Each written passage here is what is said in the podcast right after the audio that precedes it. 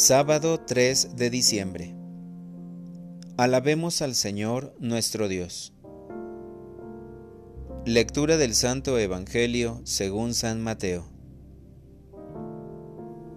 En aquel tiempo Jesús recorría todas las ciudades y los pueblos, enseñando en las sinagogas, predicando el Evangelio del reino y curando toda enfermedad y dolencia.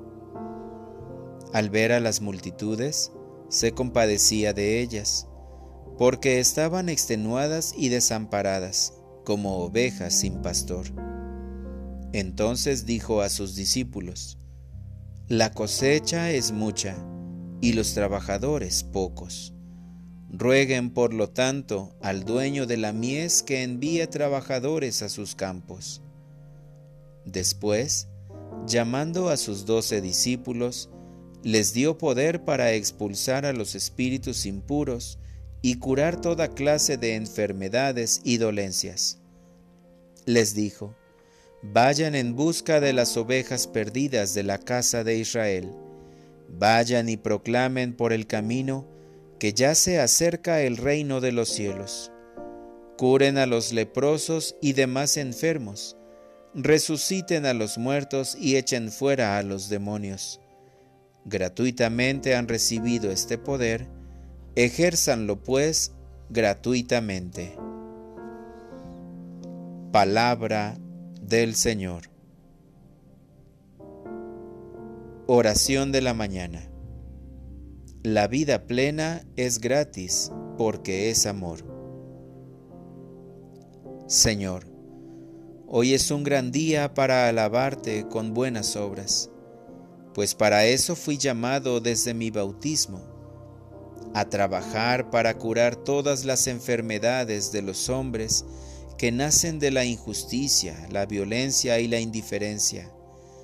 La humanidad está desorientada por la ambición, avaricia, protagonismo y apatía. Necesitan buenos guías para encontrar la paz en su corazón y por lo tanto la felicidad. Quiero ofrecer mi vida por los más necesitados, como lo han hecho muchos. Grandes héroes desde lo más simple al cuidar a una persona en su casa o en un hospital. No hay que hacer mucho para conseguir el cielo, la felicidad plena. La vida plena es gratis porque el amor de Dios perdona y nos limpia. La alegría no cuesta nada. Para orientar mi vida. Hoy me esforzaré por darte a conocer a las personas que me encuentre por el camino con un saludo, un gesto amable. Al compartir mi comida con un compañero de trabajo, sin olvidar pedir y visitar a una persona enferma. Gracias, Señor, porque nunca dejas solo a tu rebaño, que es la iglesia, proporcionándole pastores que tengan el corazón de Jesús y estén siempre vigilantes ante las necesidades de los más necesitados. Amén.